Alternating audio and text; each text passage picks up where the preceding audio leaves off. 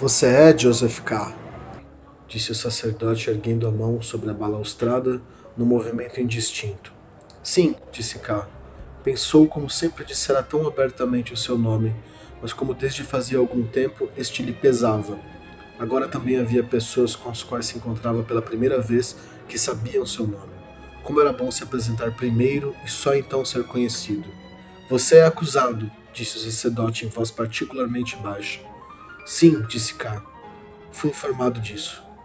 Então você é aquele a quem procuro, disse o sacerdote. Sou o capelão do presídio. Ah, sim, disse K. Mandei chamá-lo aqui, disse o sacerdote, para falar com você. Não sabia disso, disse K. Vim aqui para mostrar a catedral ao italiano.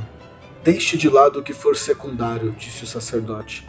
O que você tem na mão? É um livro de orações? Não, respondeu K. É um álbum dos monumentos da cidade. Largue-o, disse o sacerdote. K tirou-o fora com tanta violência que ele se abriu e deslizou um pouco pelo chão com as folhas amarrotadas. Você sabe que o seu processo vai mal? perguntou o sacerdote. É o que também me parece, disse K. Fiz todos os esforços, mas até agora sem êxito. É verdade que ainda não terminei a petição.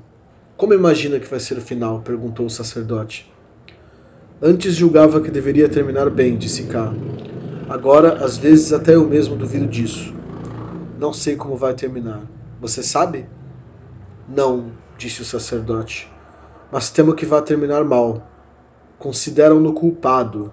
Talvez o seu processo não ultrapasse nem mesmo um tribunal de nível inferior. No momento, pelo menos, consideram provada a sua culpa. Mas eu não sou culpado, disse K. É um equívoco. Como é que um ser humano pode ser culpado? Aqui somos todos seres humanos, tanto uns como os outros. É verdade, disse o sacerdote, mas é assim que os culpados costumam falar. Você procura demais a ajuda de estranhos, disse o sacerdote em tom de desaprovação, principalmente entre as mulheres. Não percebe que não é essa a ajuda verdadeira? Às vezes, e até mesmo com frequência, eu poderia lhe dar razão, disse K, mas nem sempre. As mulheres têm um grande poder.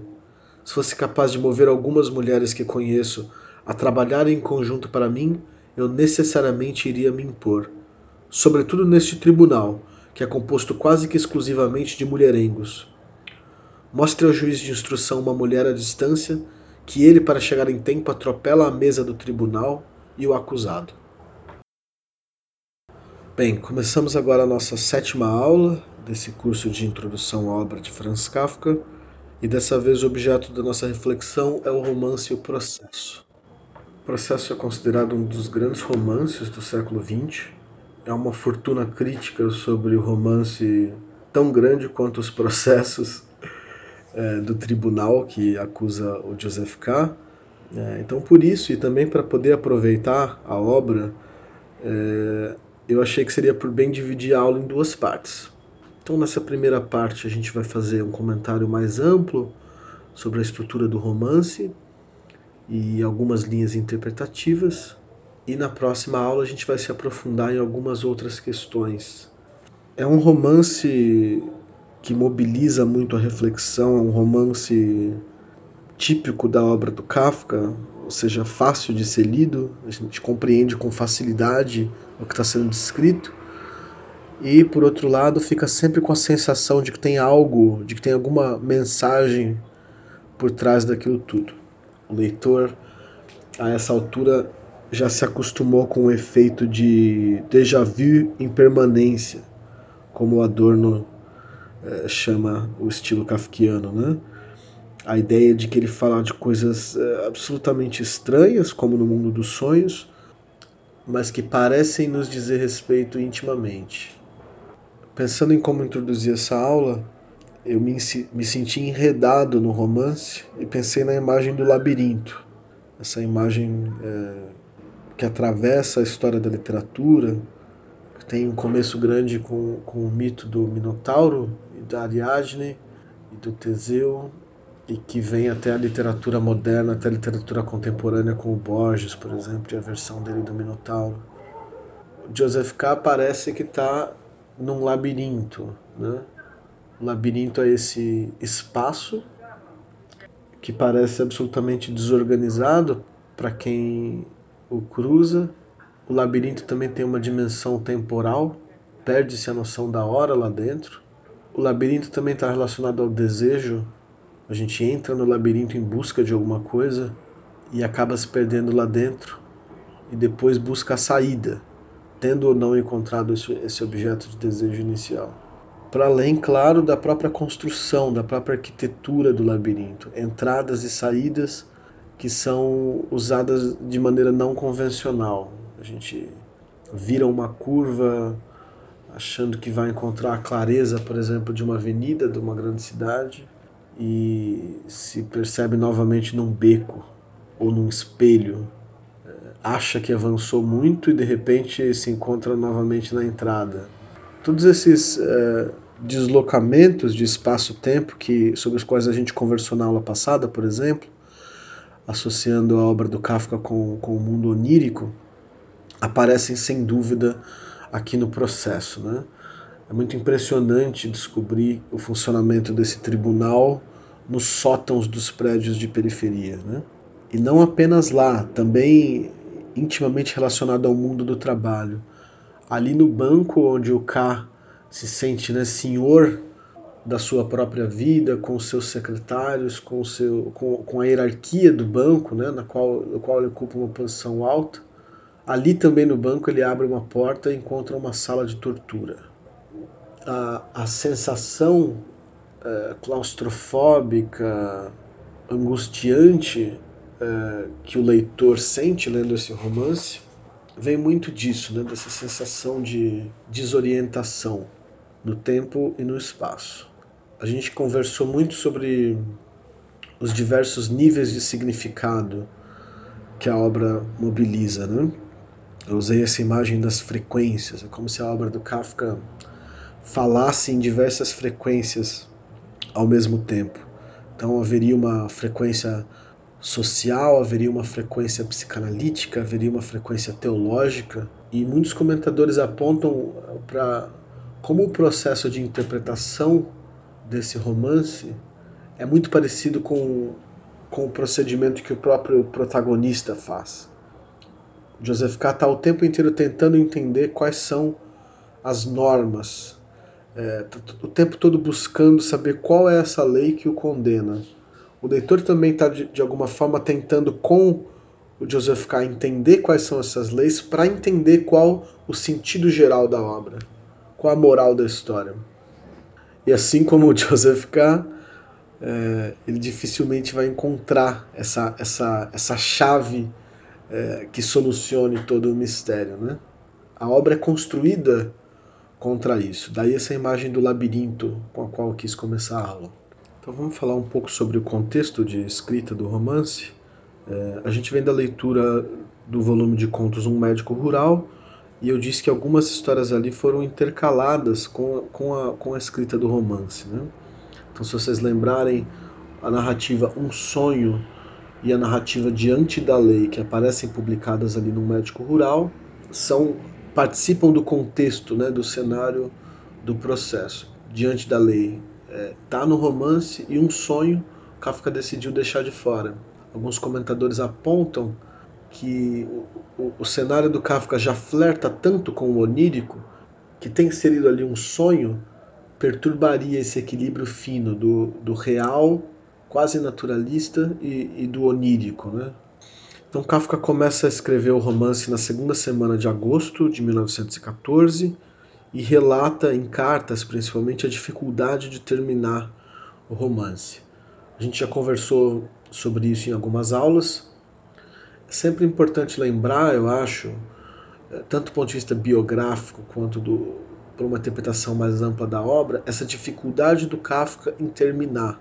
É muito significativo que, que um dos maiores uh, escritores do século XX não tenha conseguido ou não tenha querido publicar a maior parte da sua obra em vida, que essa obra só venha depois póstumamente. Né? Isso é relevante uma das, das, das, partes disso, sem dúvida, vem do fato das obras estarem inacabadas. E não só porque o Kafka morreu cedo, é, mas como a gente viu, é, o América já tinha sido interrompido e o processo também. Mas o processo ele é uma exceção em relação aos, aos outros dois romances. O Castelo termina no meio de uma frase, é brutal. Né? O América também não tem final, tem o capítulo de Oklahoma, é, mas a gente não, não sabe o que vai acontecer com o Carl Rossman. Aqui, como se estivesse querendo evitar esse destino do América, o Kafka escreveu o primeiro capítulo e o último, ou seja, a história encontra um final, é, mas o romance permanece inacabado. Esse inacabamento tem razões pessoais, ou seja, novamente a dificuldade do Kafka de ter uma vida burguesa no mundo do trabalho, buscando estabelecer uma família, quase em oposição a esse mundo literário, pessoal, solitário, feito dentro do quarto. Esse inacabamento também se encontra como forma nos textos. Isso, isso é importante de notar. Os processos não terminam. As pessoas, as pessoas não morrem no sentido de um descanso. Né? A gente conversou nisso, sobre isso quando falamos da metamorfose. O, a morte do Gregor é muito banal, né? E ao mesmo tempo você tem uma segunda metamorfose acontecendo no corpo da irmã. Tem essa figura muito interessante do caçador Graco, esse conto do Kafka de um homem que de um caçador que caiu de um abismo na floresta, mas que nunca conseguiu morrer e que vaga é, num barco fantasma. O Joseph K. aqui morre no capítulo final, mas é como se a vergonha fosse sobreviver a ele. Se a gente buscar na obra do Kafka momentos de interrupção, a gente vai ver que eles acontecem normalmente quando acontecem no começo da narrativa. Então você tem uma transformação radical na ordem anterior, que acontece logo no começo da história, e essa transformação permanece. A gente viu esse mecanismos, né, do que a Dorothy Cohn chama de dialética einmal niemals, era uma vez nunca mais, num médico rural. Ele atende aquele chamado que depois ele entende como uma cilada, e aí ele está eternamente preso naquele deserto de gelo e nunca vai chegar em casa a gente tem essa mesma estrutura aqui no processo. A partir da primeira página desse começo bombástico, sem que tenha feito mal algum, o Joseph K. é preso, aí tem essa primeira oposição, né? Ele é preso, mas ele não é culpado. Depois, claro, isso vai sendo desconstruído, esse jogo semiótico do narrador kafkiano. Cada afirmação é depois contada a partir de um ponto de vista levemente diferente, que coloca em questão tudo a única certeza que a gente tem é que esse processo, ou que os processos, é, vão continuar se arrastando. E isso desde o título, né? Se antes a gente tinha o veredito, naquela narrativa que a gente viu juntos, né? Ou seja, há uma tomada de decisão por parte de uma instância, no caso o pai, que atua como juiz, como carrasco, e, essa, e esse veredito é efetivado Aqui no processo, isso também daí uma das dificuldades de ler o romance, as coisas simplesmente se arrastam, né? Quando o K encontra o Titorelli e o Titorelli vai falar sobre as possibilidades uh, de absolvição, ele menciona três. A primeira, para ele, completamente inexistente, nunca ouviu falar, que é uma absolvição real, ou seja, não há culpa, você foi inocentado tudo, tudo vai ser queimado, tudo vai ser esquecido, você vai poder voltar à normalidade da sua vida. Mas ele, ele insiste, né? Ele nunca viu isso, nem o pai dele nunca viu isso. É uma, é uma absolvição lendária, por assim dizer. E aí ele oferece ao Joseph K. dois tipos de absolvição, né? Uma modalidade rápida, que exige muito trabalho, mas que corre o risco de que o processo volte imediatamente depois, ou um arrastamento lento do processo. Mas vejam, não há fuga, não há uma transformação possível, né? uma intervenção efetiva, uma mudança nessas condições iniciais. Joseph K. está preso e o leitor com ele nessas condições que foram estabelecidas. E ele se esforça, nesse sentido, Joseph K. é um. Embora no mundo extra-tribunal seja uma pessoa completamente dentro do status quo, né? é quase um banqueiro, é, sabe muito bem mobilizar as pessoas é, no seu interesse. Por outro lado, quando colocado nessa posição de acusado, é, tem uma posição crítica, né? tem uma posição subversiva quase. defesa dele muitas vezes se mistura com um ataque à injustiça é, que ele vê no tribunal.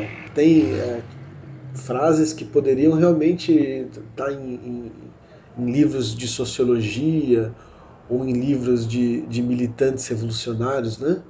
Essa ideia de que o tribunal inteiro poderia ser substituído por um único carrasco é de uma síntese brutal kafkiana, né? O tribunal inteiro, todo um sistema jurídico, do ponto de vista de um acusado que se sente injustiçado, poderia ser substituído pela imagem de um carrasco, que evidentemente qualquer pessoa que esteja minimamente atenta à realidade social brasileira vai entender essa posição do Joseph K, em que juízes te condenam por tráfico de drogas ou consumo de drogas, se você for pego com a mesma quantidade, mas aí vai depender da cor da sua pele ou da sua origem social. Ou seja, para certos sujeitos históricos muito concretos do nosso contemporâneo, essa posição de um, de um sistema jurídico que age apenas como carrasco é muito realista, é muito reconhecível. Mas antes da gente adentrar nessa questão, nas implicações é, contemporâneas do romance, vamos fechar essa questão do não fechado, ou seja, da, dessa incompletude da obra desses processos que vão se arrastando. É, aqui tem uma, uma noção temporal muito específica e muito moderna. Um passado que perdeu a força, o que parece que não age mais no presente, e um presente que não está voltado para o passado mais, ou seja, se vocês pensarem em estruturas sociais mais tradicionais, ou seja, a palavra do antigo vale, a palavra do antigo ensina, é a partir das experiências do passado que a gente vai tomar decisões no presente, a temporalidade moderna inverte esse sinal. Então é um presente que está sempre buscando o futuro, o novo, a nova mercadoria, a nova atualidade, o, o jornal, o noticiário, uma ideologia do novo, né? Mas esse novo exige um deslocamento a partir da própria posição presente. E exige, sem dúvida, um olhar que nunca é para trás, que nunca é para o passado. Me parece que a gente tem uma versão um pouco deformada, um pouco doentia dessa noção, dessa temporalidade no romance. A partir do momento em que o processo começa, o K está sempre olhando para frente, né, em busca do fim desse processo, em busca de tentar compreendê-lo, e vai aos poucos sendo expulso da, da vida anterior, a vida do banco, a própria namorada que não aparece, ou a senhorita Brewster, a família que ele deixa de visitar, ele vai se embrenhando novamente né, nessa imagem do labirinto, nessa visão desse futuro que ele quer alcançar, até que ele morre. Tem aqui uma temporalidade muito moderna operando, né? um esquecimento, um passado que não serve mais para orientar a ação do presente, e nem mesmo esse presente, ou um presente muito rarefeito, um presente que investe todas as forças em um futuro que ainda não existe, que no fim serve apenas de ilusão. Daí essa dificuldade de terminar, daí a repetição desse processo. Talvez ele venha mais dessa temporalidade estranha do que de próprias uh, condições objetivas. Bem, a gente falava sobre o contexto de produção do romance e o fato de não ter sido terminado e publicado em vida, isso impacta também a própria organização da obra. Vejam que o Kafka começou escrevendo num caderno, é, passou para outro e separava os capítulos em pequenas, como se fossem envelopes ou pastas, em que ele escrevia o título dos capítulos. Mas ele não deixou marcado a ordem. Então, a ordem que o Carone segue nessa, nessa boa tradução para o português é a ordem mais canônica, que foi a ordem que o Max Brod decidiu a partir da, da leitura. Você tem certas é, índices temporais no romance, né? E dá para você imaginar aí uma ordem, mas essa ordem também não é segura. Seria possível fazer algumas inversões nas ordens dos capítulos.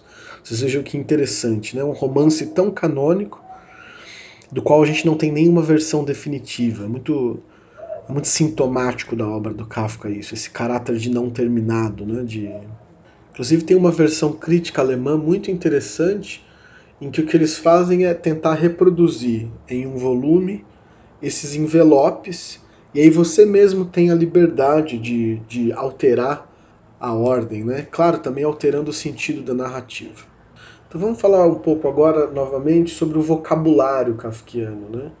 É, o Carone se esforçou muito para tentar trazer um pouco a secura do alemão do Kafka. Então, se a gente pensa numa linguagem literária do começo do século XX, se a gente pensa num escritor como Proust, por exemplo, como Joyce, é, aqui Kafka parece que tem uma secura, né? Ele não está inventando palavras, é, não, ele não está fazendo um preciosismo literário, resgatando palavras antigas, inventando palavras novas. O gesto kafkiano aqui me parece, do ponto de vista do vocabulário, o da, o da paródia. Então Kafka traz esse, alemão quase artificial do mundo do trabalho, do mundo do escritório e escreve literatura com ele. Esse gesto que eu queria que ficasse claro para vocês aqui. O Kafka não é um inventor no sentido do Guimarães Rosa, por exemplo. Ele tem muito mais, ele joga muito mais com deslocamentos quão estranho é ter a linguagem de relatórios burocráticos na literatura. Esse choque é que produz é, o efeito da, da estética kafkiana. E por quê? Bem, aí a biografia nos ajuda. O Kafka era um funcionário de escritório que passava longas horas do dia escrevendo petições desse tipo. Inclusive, uma das linhas de pesquisa muito interessantes recentemente vai buscar comparações entre relatórios do mundo do trabalho do Kafka e a própria escrita literária dele, sobre como certos temas e certos motivos aparecem em um e outro. Então, novamente, é como se a gente tivesse. A gente está acostumado com, na literatura brasileira de ter funcionários públicos, né? É, como grandes literatos, Drummond, por exemplo. É, aqui é, é, um caso parecido, né? O Kafka radicaliza mais esse, esse procedimento. Também vale lembrar que não se trata de qualquer escritório, mas o Kafka está ali na linha de frente da industrialização uh, da Boêmia. E industrialização com seus aspectos mais tenebrosos também. Vocês imaginam o que, que era a segurança do trabalho no começo do século XX. Então, Kafka, que trabalhava numa seguradora de acidentes de trabalho, estava acostumado a lidar uh, com casos em que as pessoas tinham sido amputadas ou tinham perdido dedos eu disse para vocês na primeira aula que, inclusive, a gente tem um mecanismo é, de segurança de uma máquina para que o funcionário não perca os dedos, um, um, mecanismo de segurança que foi desenhado pelo próprio Kafka. Então é muito interessante notar como essa, esse contexto social também aparece na obra, né? a partir dessa posição é, biográfica do Kafka. Importante lembrar também que o Kafka é formado em direito. Então, ele tem esse conhecimento do escritório, do, do cotidiano do mundo do trabalho, mas também teve acesso a discussões uh, intelectuais sobre a essência do direito, a filosofia do direito. No pós-fácil do, do, do, Modesto Caroli, que espero que vocês tenham lido, vale muito a pena ler, Caroli aponta alguns acontecimentos, uh, alguns grandes processos midiáticos. Né? Isso é uma coisa que na Europa acontecia com alguma frequência na época. Eu recomendo que vocês pesquisem, por exemplo, o caso Dreyfus, que é um grande processo jurídico que envolveu grandes nomes da literatura e no contexto do antissemitismo. Então também ajuda muito a pensar sobre Kafka. Mas é algo que até pouco tempo, salvo engano, não era tão comum no Brasil. Nos Estados Unidos, você tem na década de 90 grandes casos midiáticos, né? O caso do O.J. Simpson, por exemplo, é, mas no Brasil isso acontecia menos. Até, claro, é, aqui acho que tem um grande marcador de, de águas, assim, no debate jurídico brasileiro, mas sobretudo na relação do mundo do direito com a mídia, são esferas que estavam afastadas e por, e por bons motivos, né? É, o que deve ser noticiado são as partes do procedimento, os resultados, e não personalidades ligadas ao processo, né?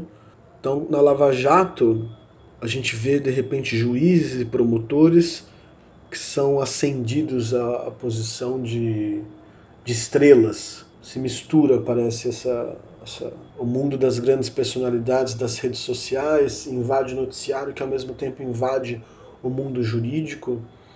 E aí você tem esses grandes casos da Lava Jato envolvendo grandes políticos e como isso tomou os jornais, né? Então, o romance do Kafka novamente nos ajuda a pensar o contemporâneo, né? Quando ele mostra essas figuras vaidosas dos juízes que querem se fazer pintar como divindades ou como, como maiores do que realmente são. Eh, o ego desses juízes e ao mesmo tempo essa exposição artística, né? esse narcisismo do juiz, e, que é muito grave e que, e que deixa o acusado justamente muito preocupado. É, ainda na discussão com Titorelli, tem essa, essa discussão sobre a velocidade da justiça. Né? A justiça é retratada por ele quase como a deusa da caça, e o cara está preocupadíssimo, porque se a, se a imagem é da balança, que precisa pesar, exatamente, essa balança em movimento não vai pesar nada. Então é muito estranho isso. A obra do Kafka já mostra o estranhamento que é uma figura que deveria ser completamente, que deveria ser o mais objetiva possível, que deveria, através da interpretação da lei, da interpretação calma, tranquila, não apressada da lei, decidir, no contexto do romance, é colocado é, em movimento mais perseguindo do que fazendo um julgamento calmo e tranquilo, ou seja, não decide de antemão se é culpado ou não, investiga os autos do processo julga a partir daí. Bem, é, essa imagem sintética também kafkiana, né? a deusa da justiça que é transformada na deusa da caça. É, me parece que muitas vezes a ação da Lava Jato, acho que essas, essas mensagens que, que vieram à tona pelo Intercept mostram muito isso, né? Mostram promotores combinando com jornalistas o melhor momento de soltar uma notícia bomba, porque isso poderia é, se intrometer no processo. Claro, há também debate sobre o mundo do direito, o quão passivo o mundo do direito é, ou quão é, performático o próprio julgamento já é na, na produção da inocência ou da culpa. Isso ficou evidente nos noticiários brasileiros nos últimos anos e já está tematizado aqui, né? Interessante que a gente não precisa simpatizar com o Joseph K. Aliás, cada vez que eu, que eu releio o processo, eu acho o K menos simpático no tratamento dele com as outras pessoas, com as mulheres. É, ao mesmo tempo, não dá para discordar de que tem algo de profundamente corrupto em funcionamento aqui, né? Bem, aí a gente deve ao Elias Canetti também, que tem um belo livro sobre o Kafka que chama O Outro Processo, em que ele vai fazer relações entre o noivado do Kafka, então a gente já conversou sobre isso, o Kafka foi noivo da Felice Bauer por duas vezes. Durante a escrita aqui, em 1914, eles rompem. O Kafka vai até Berlim conversar com a família da moça, tentar explicar o que aconteceu, né? Por que esse noivado não se converte em casamento. E lá eles têm um encontro em um hotel que o Kafka depois vai mais de uma vez eh, se referir como o tribunal de Berlim de volta completamente arrasado para Praga, o relacionamento acabou.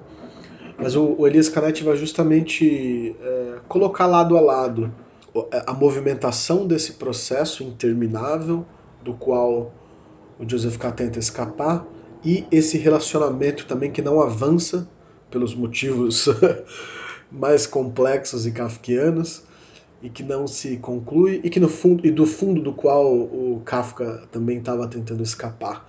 Então só para a gente ter em mente também essa outra frequência, né?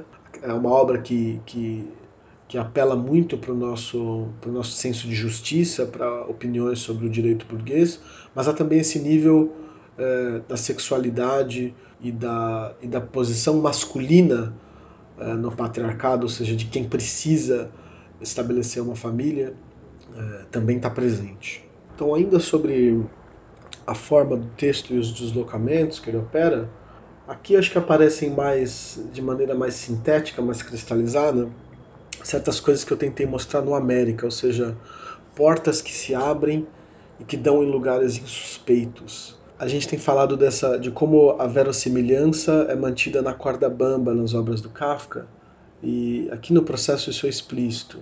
É, a narrativa tem durante a maior parte um tom quase naturalista, né? a descrição de detalhes, é, detalhes corporais, postura física, eu tenho tentado apontar isso para vocês, descrições materiais arquitetônicas, né? e ao mesmo tempo pequenas traições, traições estéticas, né? pequenos deslocamentos. A coesão interna da obra, esse cenário naturalista, nunca é rompido de vez, mas aqui e ali essas, esses, esses elementos oníricos, esses deslocamentos, causam um estranhamento. E é um estranhamento permanente, porque essas coisas reiteradamente voltam. Né? Então Carone diz, por exemplo, que o leitor kafkiano se sente mareado em terra firme durante o romance. Outra coisa interessante para se notar é como o Kafka preenche o meio da história. Né? Então, se a gente pensar que há um começo e há um fim escritos, o que é que, o que, é que acontece no meio? Né? Bem, acontecem principalmente repetições. E repetição naquele sentido sintático mesmo é, da escrita kafkiana. É dada uma informação, em seguida o ponto de vista sobre essa informação é deslocado, de forma que a informação é colocada em dúvida, a essa dúvida é acrescentado um outro ponto de vista e por aí vai. Até a afirmação inicial sobre a não culpa do K fica em questão. A gente não sabe de fato se ele é culpado ou não. Essas repetições com variação também é, se dão ao redor de temas, né? Então você tem o tempo todo a questão da sedução ou da tentação. O K está sempre tentado a fazer algo, está sempre em busca de algo. Isso muitas vezes é frustrado. O objeto dessa tentação muitas vezes são as mulheres, né? Então a gente tem aí mais ou menos três figuras de amantes.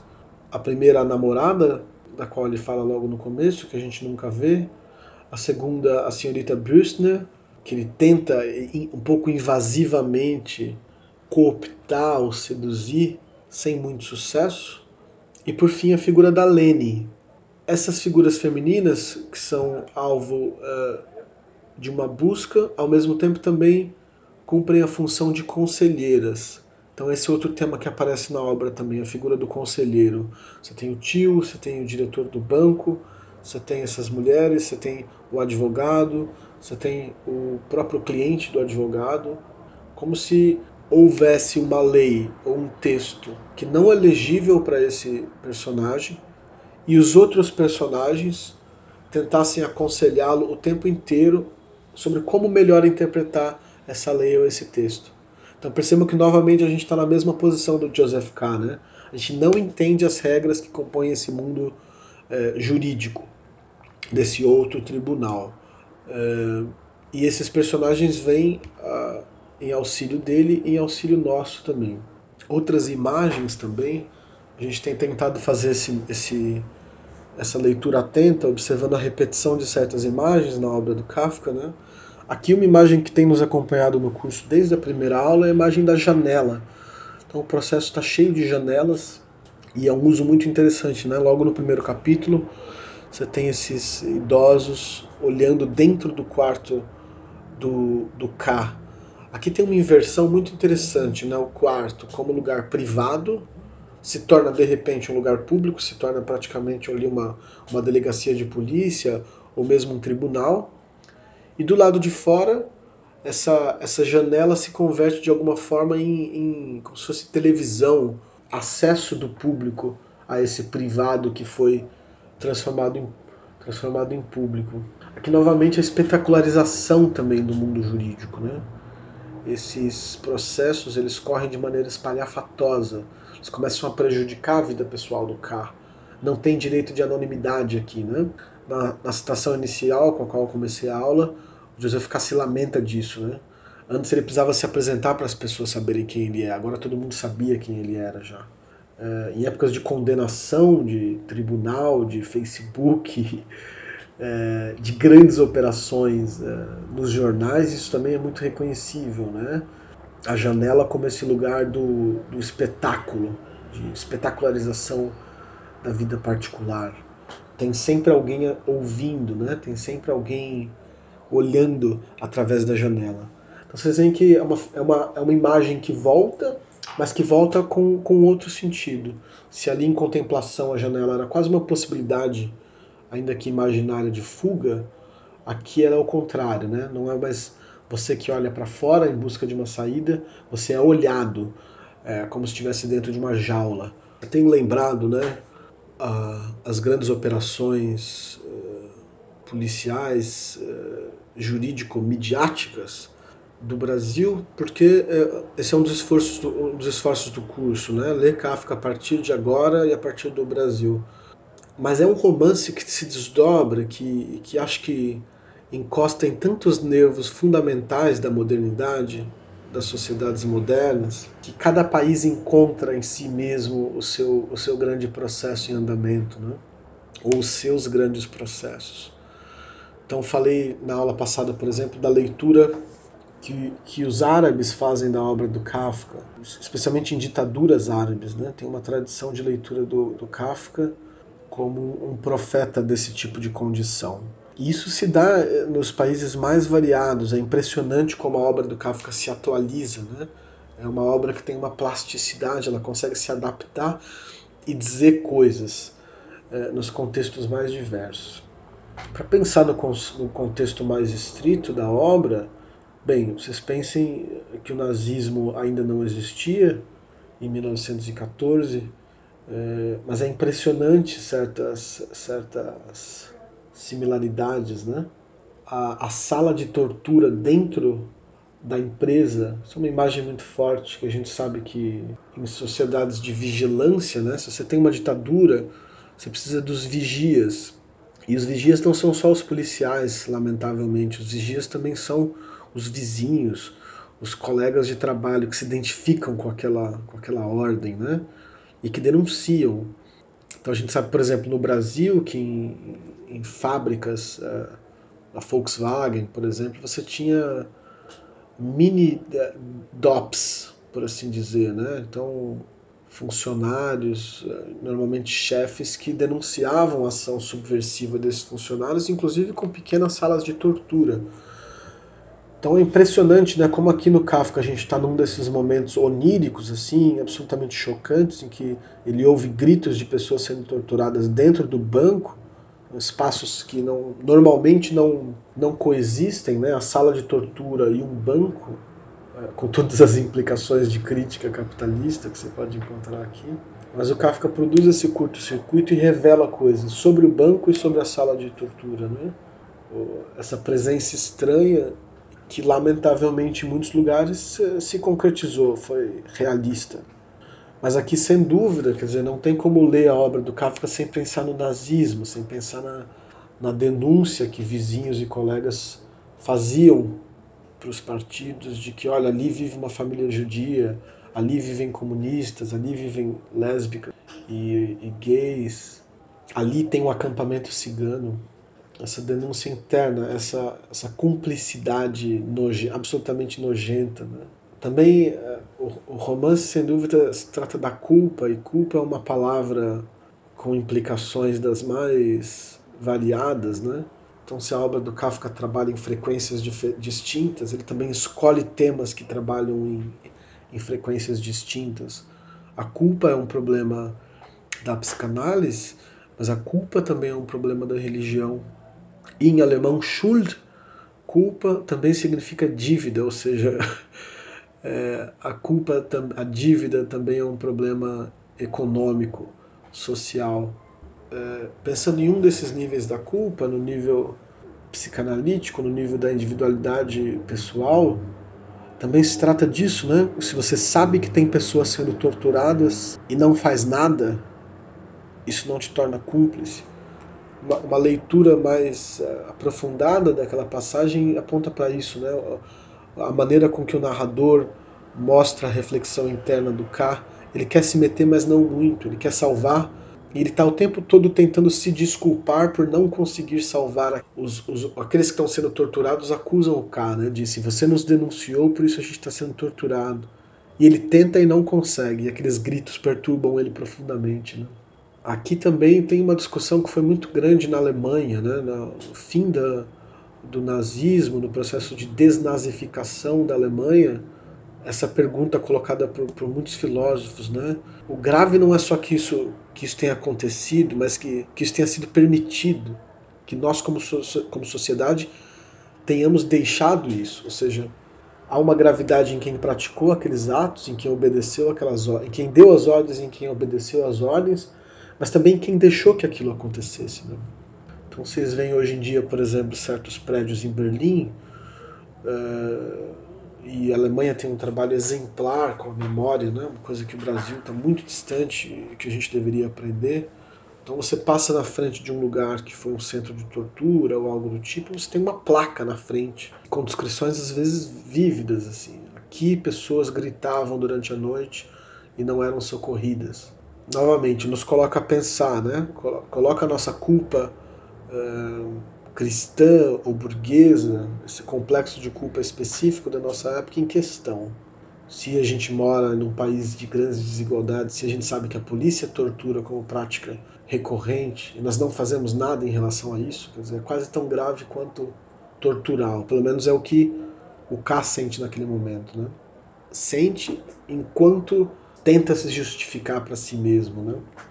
Então a questão da culpa nesse nesse sentido. Quer dizer, quando se vive numa sociedade em que crimes bárbaros são praticados cotidianamente e não se age, tem, tem aí uma. a noção de, de culpa se amplia, né? Isso é uma das coisas que, que aparece muitas vezes no romance.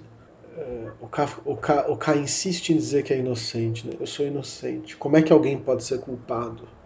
É, são argumentos fortes, né? Como é que eu sozinho posso ser responsável pelas dores do mundo?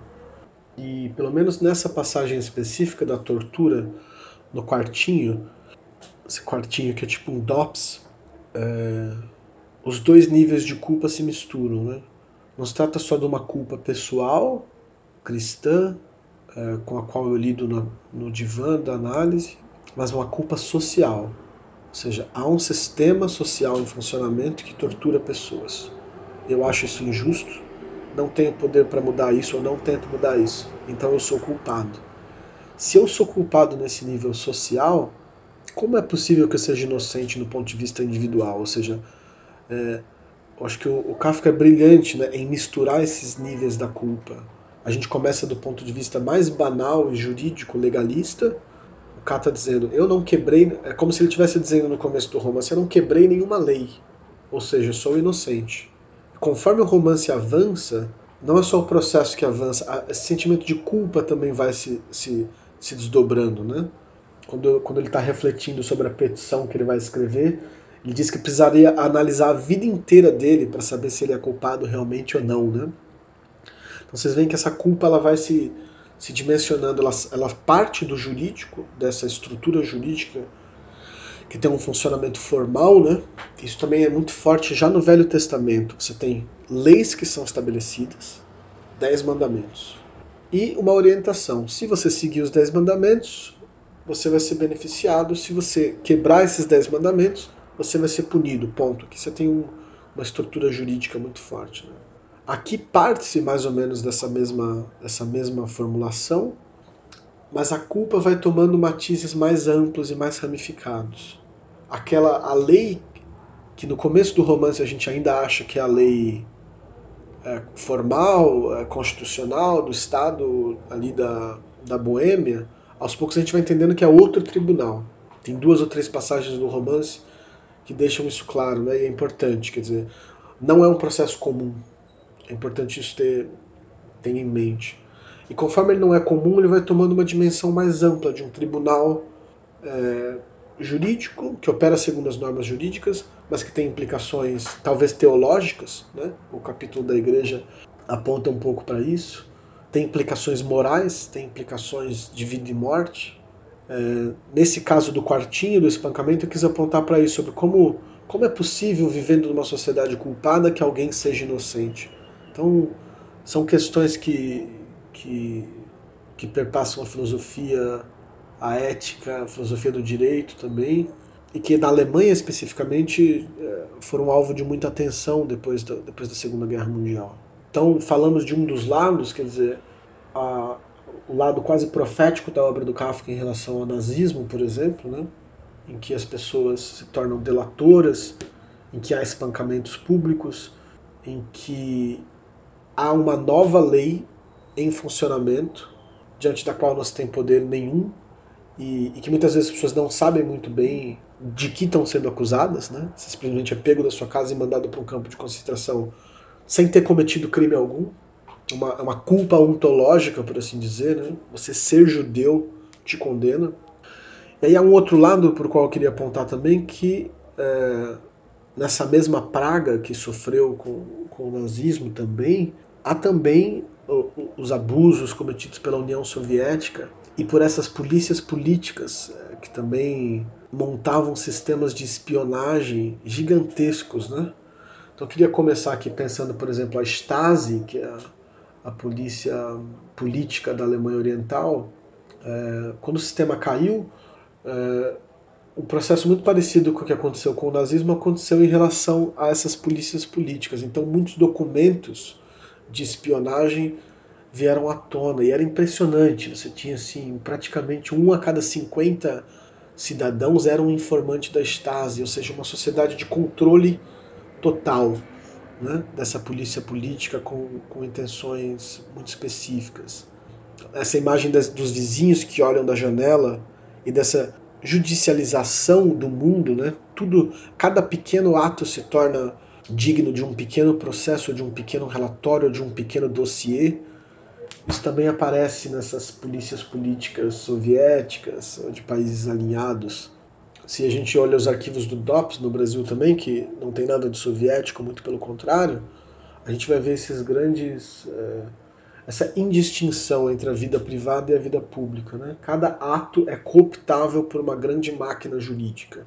Máquina, aliás, eh, sobre a qual, por definição das ditaduras, não há controle popular, ou seja, não há imprensa, não há ações públicas que podem ser tomadas contra governantes. O Estado e o governante se misturam ali na, no autoritarismo claro, dá muito para pensar no nosso contemporâneo, sem dúvida, que só apontar os dois exemplos históricos mais próximos do Kafka, né?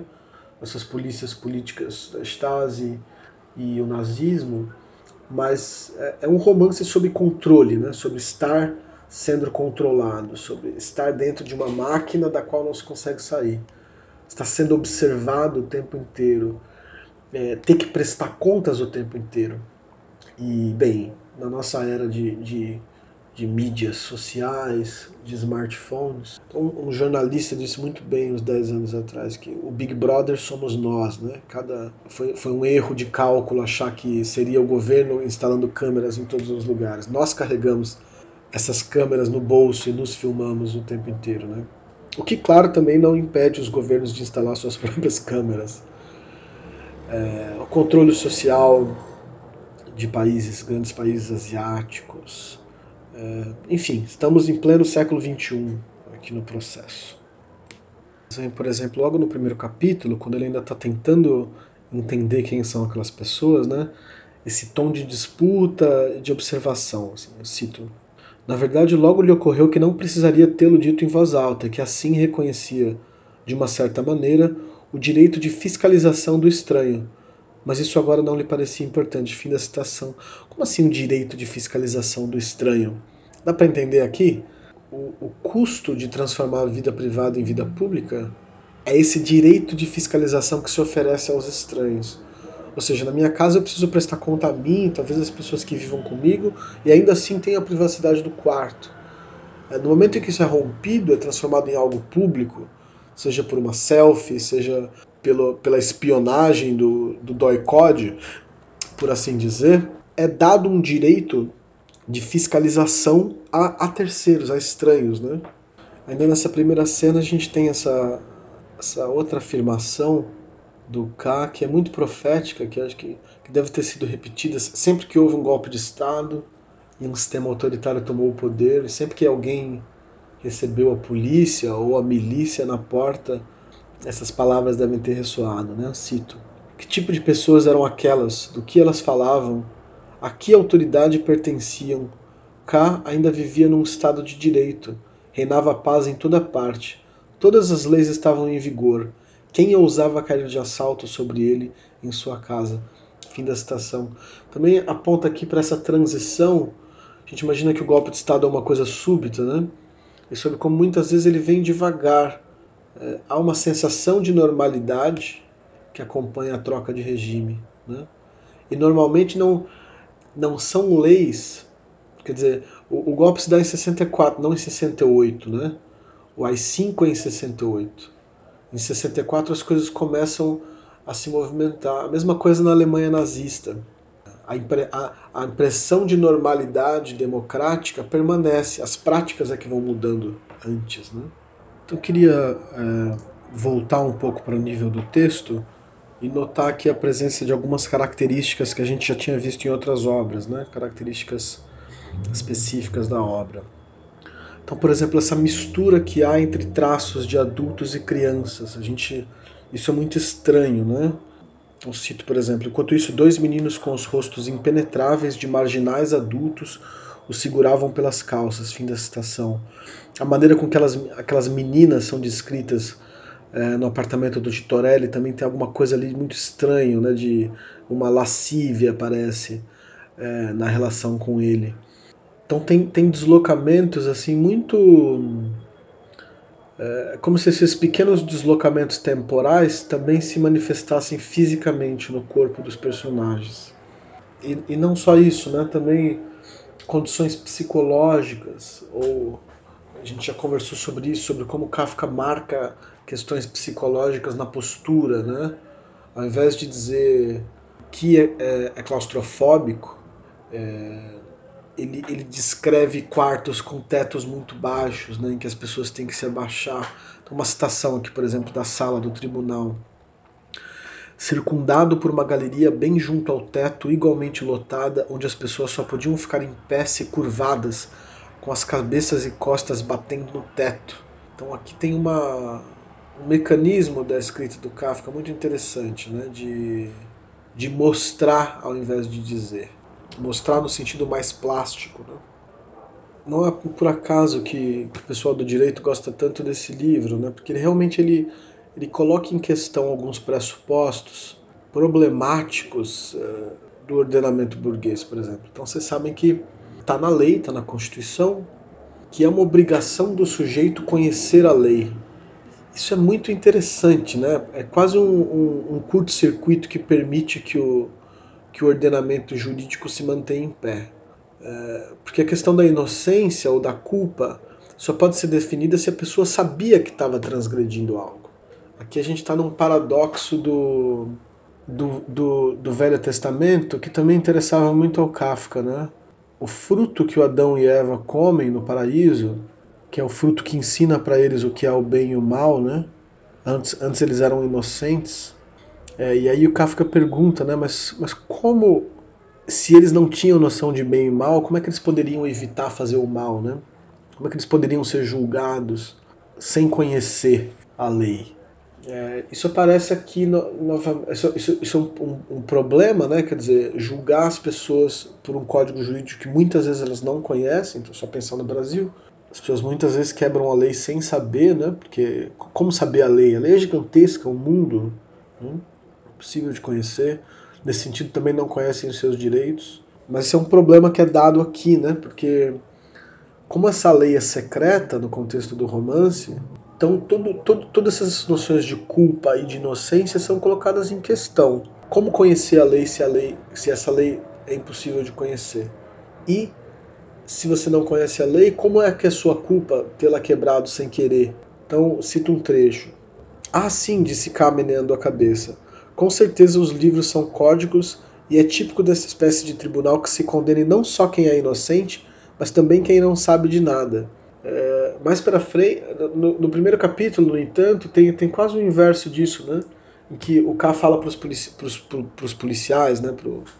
Para quem vem prender ele, assim: Ah, eu sou inocente. E antes ele tinha dito que não conhecia a lei. E aí o policial fala: Mas se você não conhece a lei, como você sabe que você é inocente? Vocês veem aqui, o Kafka é mestre em encontrar esses paradoxos e brincar com eles, né? Nos vários sentidos. Mas não é uma brincadeira gratuita e sem consequências. É uma brincadeira que agride, de alguma forma, o, o sistema jurídico burguês. Como, como ser culpado diante de uma lei que, se, que não se conhece. Né? Daí esse, esse puxadinho jurídico, por assim dizer, que se faz na Constituição. Vocês são obrigados a, a conhecer a lei. E com isso, o, o Estado se, se, se tira a responsabilidade de ter de ensinar essa lei, ou só julgar casos em que a lei foi conscientemente rompida, né, o que geraria toda uma série de outros problemas, mas talvez um ordenamento jurídico mais justo. Enfim, estou aqui devaneando através da filosofia do direito a partir de provocações que o texto do, do, do romance propõe, né? Mas não são poucos juristas que se, que se debruçam é, sobre esse texto, né?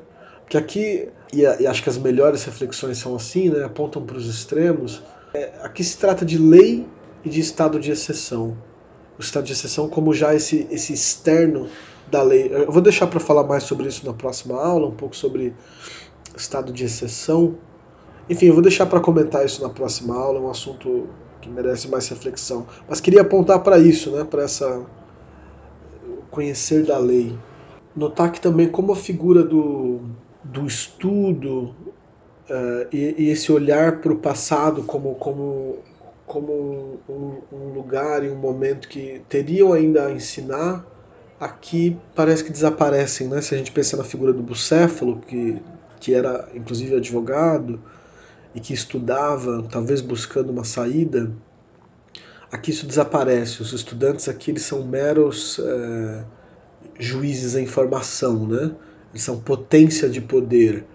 É um poder que ainda não existe, mas que vai estar ali, que já desfruta dos seus benefícios, né?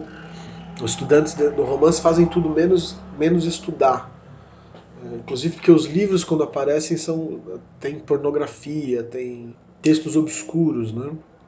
Os autos dos processos são ilegíveis é, para os não iniciados e por aí vai. Vou fazer aqui algo que o processo não faz, que é me interromper. É, tem ainda certos aspectos que eu quero conversar com vocês. Um é a autorreferencialidade da obra, a, a metalinguagem. O outro é a questão das mulheres, a presença e o funcionamento das mulheres no romance. É, e por fim também conversar um pouco sobre sexualidade, no sentido amplo, na maneira com que o poder é, jurídico e o poder sexual se misturam numa frequência um pouco estranha. É, então, como disse, essa aula vai ter duas partes para a gente poder é, se aprofundar e, e se debruçar bem sobre esse romance.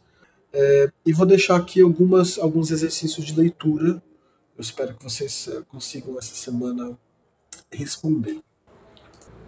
Bem, o primeiro é, tem a ver novamente com arquitetura. A gente tem a cada obra voltado nesse ponto, né?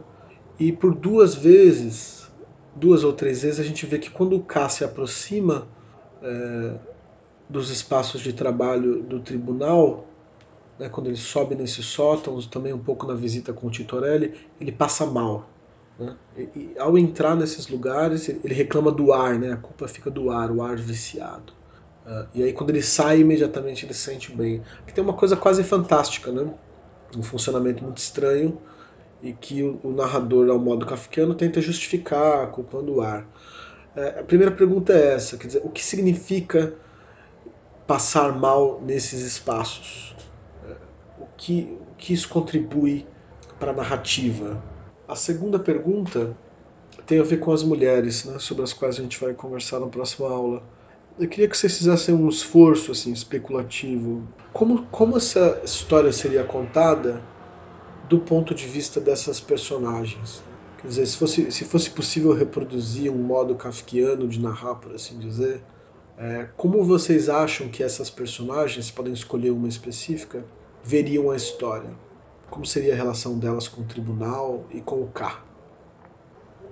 A terceira pergunta, um pouco mais mecânica, mas acho que importante para entender o modo de escrita do Kafka.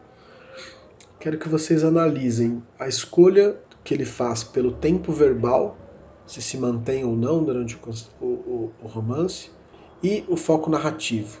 É, então, a maior parte da história é contada em terceira pessoa, e no passado, mas quero que vocês uh, analisem isso com um pouco mais de cuidado, porque a sensação de presente constante permanece, né? Então é interessante ver como Kafka faz isso. Vocês podem citar passagens especificamente. Bem, agradeço a, a, presença, a presença auricular de vocês. É, na próxima aula conversamos mais sobre o processo. Fica novamente a recomendação: assistam a obra-prima do Orson Welles processo, é um filmaço e, e, como grande adaptação contém também ali uma interpretação muito interessante da obra. Então nos falamos semana que vem. Grande abraço.